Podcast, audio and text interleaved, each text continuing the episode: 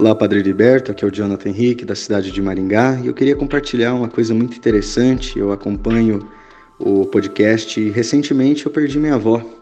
E vem bem a calhar suas reflexões, de modo especial as orações pelos nossos falecidos nessa semana. Isso tem me feito muito feliz e reconfortante, né? Então, eu quero agradecer e faço votos de que Deus te ilumine sempre. Obrigado, Padre. Sejam muito bem-vindos ao 32º Domingo do Tempo Comum, 8 de novembro de 2020.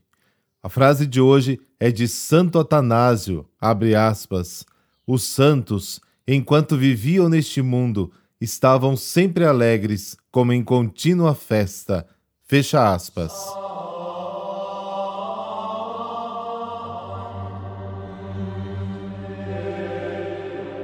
Em nome do Pai, do Filho e do Espírito Santo. Amém. Senhor, no início deste dia, venho pedir-te saúde, força, paz e sabedoria. Quero olhar hoje o mundo com olhos cheios de amor, ser paciente, compreensivo, manso e prudente, ver além das aparências, teus filhos como tu mesmos vês, e assim não ver senão o bem em cada um. Cerra meus ouvidos a toda calúnia, guarda minha língua de toda maldade que só de bênção se encha meu espírito. Que eu seja tão bondoso e alegre que todos quantos se achegarem a mim sintam a tua presença. Senhor, reveste-me de tua beleza e que no decurso deste dia eu te revele a todos. Amém.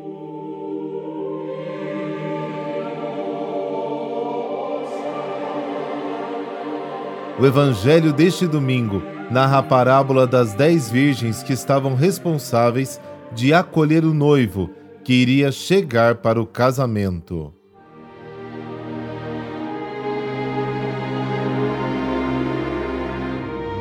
Mateus capítulo 25, versículos de 1 a 13. Naquele tempo disse Jesus a seus discípulos esta parábola: O reino dos céus é como a história das dez jovens que pegaram suas lâmpadas de óleo e saíram ao encontro do noivo.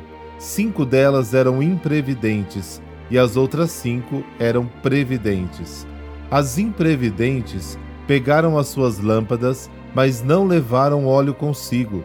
As previdentes, porém, levaram vasilhas com óleo junto com as lâmpadas. O noivo estava demorando e todas elas acabaram cochilando e dormindo. No meio da noite, ouviu-se um grito: O noivo está chegando, ide ao seu encontro. Então as dez jovens se levantaram e prepararam as lâmpadas. As imprevidentes disseram às previdentes: Dai-nos um pouco de óleo, porque nossas lâmpadas estão se apagando. As previdentes responderam: De modo nenhum, porque o óleo pode ser insuficiente para nós e para vós. É melhor irdes comprar aos vendedores. Enquanto elas foram comprar óleo, o noivo chegou e as que estavam preparadas entraram com ele para a festa de casamento. E a porta se fechou. Por fim, chegaram também as outras jovens e disseram: Senhor, Senhor, abre-nos a porta. Ele, porém, respondeu: Em verdade vos digo, não vos conheço. Portanto, ficai vigiando, pois não sabeis qual será o dia e nem a hora palavra da salvação. Glória a vós, Senhor.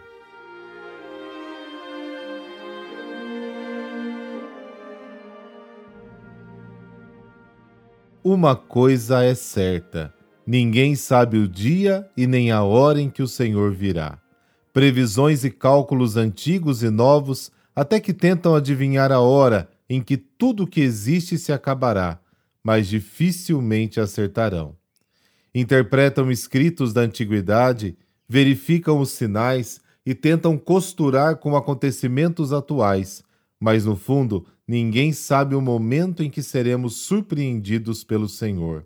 Por isso, o Evangelho de hoje pede: observe as coisas, fiquem preparados para qualquer eventualidade. As meninas da parábola de hoje tinham uma função bem específica acompanhar o noivo com suas lâmpadas acesas. A luz ajudava a iluminar o caminho e tornar a festa mais esplêndida. Cinco delas eram previdentes e as outras cinco eram imprevidentes. E essa diferença está bem sinalizada na maneira como elas se preparam para desempenhar a função. As previdentes levaram consigo reserva de óleo. Estavam prontas para qualquer situação inesperada. E como acontece em quase todo casamento, não a noiva, mas o noivo atrasou. As meninas cansadas acabaram adormecendo, mas as lâmpadas continuavam queimando e gradualmente se apagando. De repente, no meio da noite, um grito avisa a chegada do noivo. Todas se acordam e começam a preparar as lâmpadas que já estavam para se apagar. Todas despertam e começam a preparar as lâmpadas que já estavam para se apagar. E por isso, o uso da reserva de óleo foi fundamental para manter a chama. As imprudentes perceberam o erro que tinham cometido e foram pedir socorro às prudentes, mas elas não podiam ajudar, senão iam perder também a função. Então as imprudentes correram para comprar no mercado e quando chegaram, o noivo já tinha entrado para a festa e a porta estava fechada. E quando batem a porta, escutam a resposta: Eu não vos conheço. A história dessa parábola é muito simples e a lição é óbvia. Atenção, porque não sabeis nem o dia e nem a hora. Moral da história: não seja superficial, lance o seu olhar para além do hoje e procure descobrir o chamado de Deus até nas menores coisas da vida. Qual é o óleo que no momento final pode faltar para manter nossa luz acesa quando o Senhor voltar?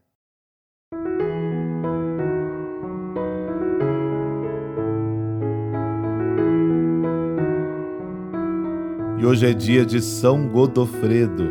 Godofredo, cujo nome significa paz de Deus, nasceu em 1066 filho de família nobre francesa. Com cinco anos, foi entregue para ser educado pelos monges beneditinos. Ordenou-se sacerdote aos 25 anos de idade. A sua integridade de caráter, profundidade nos conhecimentos dos assuntos da fé, bem como a visão social que demonstrava, logo chamaram a atenção dos superiores. Foi nomeado abade com a delicada missão de restabelecer as regras disciplinares dos monges, muito afastados do ideal da vida cristã. Ele próprio viveu uma vida simples e dedicada ao seguimento de Cristo. Era comum ver os mendigos e leprosos participando da sua mesa, pois acolhia todos os necessitados com abrigo e esmolas fartas. Suas virtudes levaram o povo e o clero a eleger Godofredo como bispo de Amiens. Nesta diocese, enfrentou os ricos e poderosos que viviam apegados ao vício e aos prazeres corporais. Sua pregação era dura e acabou atraindo para si a ira de muitas pessoas. Houve uma ocasião em que tentaram envenená-lo. Godofredo ainda viveu longo tempo como pastor e reformador da sua diocese. Morreu no dia 8 de novembro de 1115. Por intercessão de São Godofredo, dessa bênção de Deus Todo-Poderoso, Pai, Filho Espírito Santo. Amém. Um excelente domingo para você.